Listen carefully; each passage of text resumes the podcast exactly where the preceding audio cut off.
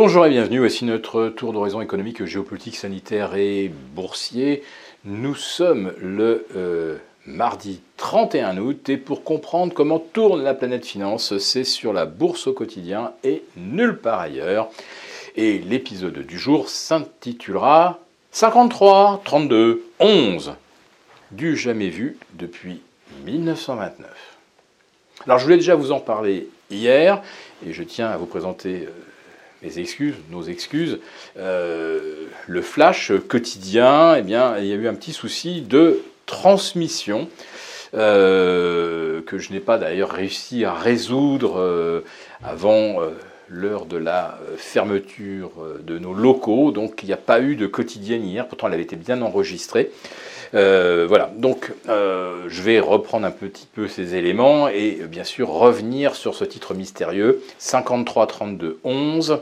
Eh bien 53, c'est le nombre de records battus par le S&P cette année. Le dernier donc a été battu hier et on peut le dire même haut la main avec un écart de plus 0,6, donc c'était pas euh, vous voyez, une espèce de, petit effort algorithmique pour euh, symboliquement inscrire un ou deux points de mieux.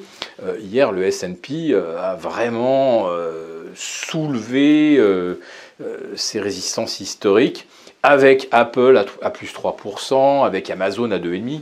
Amazon qui gagnait d'ailleurs plus de 3% au cours des premiers échanges, avec Facebook à plus de 2,2. Donc vous voyez, il y avait la plupart des GAFAM. Microsoft gagnait également 1,3. Il ne fallait pas que je l'oublie celle-là. Donc vous voyez, euh, les 4 ou 5 valeurs qui pèsent pratiquement 10 000 milliards de capitalisation étaient euh, toutes aux avant-postes hier. Et euh, c'est comme ça que l'on bat record après record.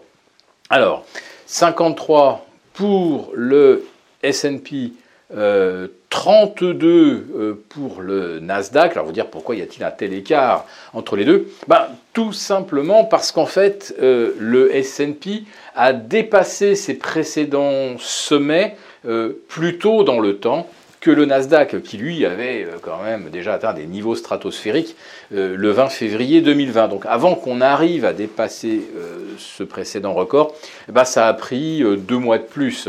Mais si vous regardez le profil du S&P et du Nasdaq, ils sont presque copier-coller. D'ailleurs, je crois que le S&P fait même légèrement mieux que le Nasdaq.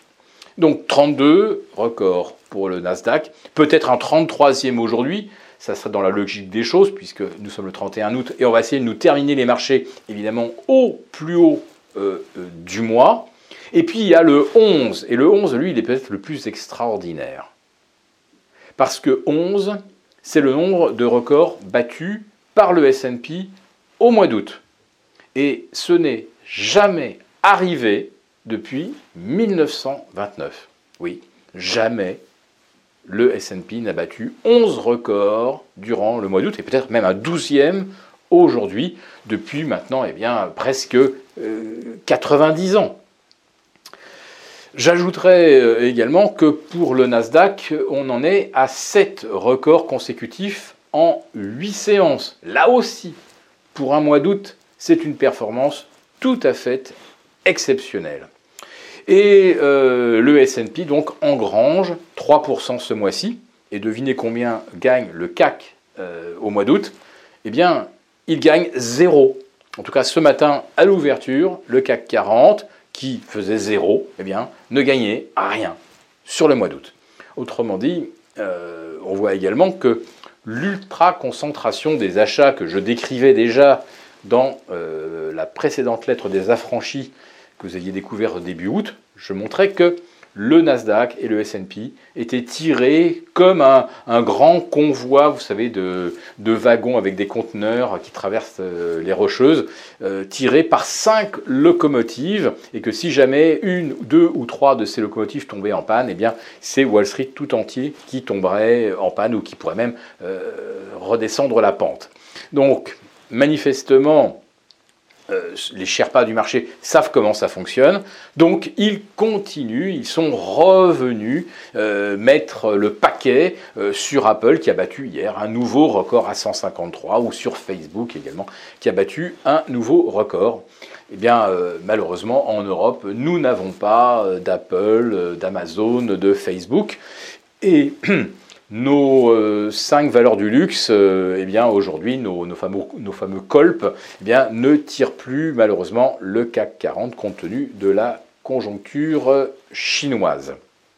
Alors je précise quand même que si le CAC 40 paraît complètement en panne, et il l'est hein, depuis le début du mois d'août, puisqu'il fait zéro depuis, euh, bah, depuis le premier, le DAX en revanche est en train de prendre, lui, de, reprendre le terrain perdu en partie sur le CAC 40 depuis le début de l'année, puisqu'il gagne environ 2% euh, au mois d'août et surtout aujourd'hui même, eh bien, il retrouve son sommet historique des 16 000 points. Voilà.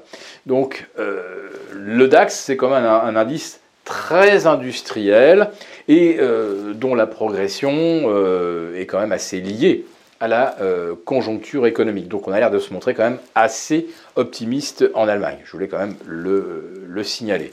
En ce qui concerne la France, eh bien, on découvre aujourd'hui que la consommation au mois de juillet a rechuté de 2,2%, alors qu'on nous expliquait évidemment que après deux trimestres un peu ratés du fait des confinements, des restrictions, etc., on comptait beaucoup sur le troisième et le quatrième trimestre.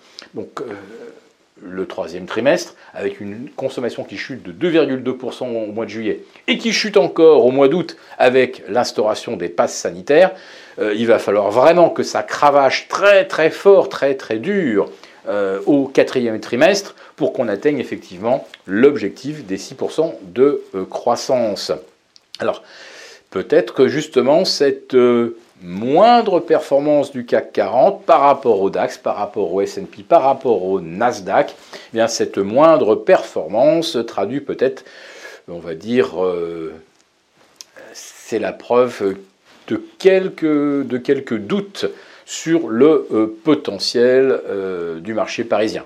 Même si, si vous le savez, bien sûr que les valeurs du Nasdaq, dépendent essentiellement de la conjoncture internationale et pas beaucoup de la conjoncture française. En revanche, beaucoup de valeurs moyennes ou small cap, beaucoup de valeurs domestiques, elles risquent quand même de pâtir d'une croissance qui n'atteindrait pas effectivement les 6%. Euh, ah, à Wall Street, bien sûr, on ne doute pas un instant euh, qu'on verra 6,5 voire 7% de croissance d'ici fin 2021. Si cette vidéo vous a plu, n'hésitez pas à nous mettre un pouce. Nous vous retrouvons demain pour une nouvelle quotidienne et jeudi pour notre live avec les abonnés des affranchis.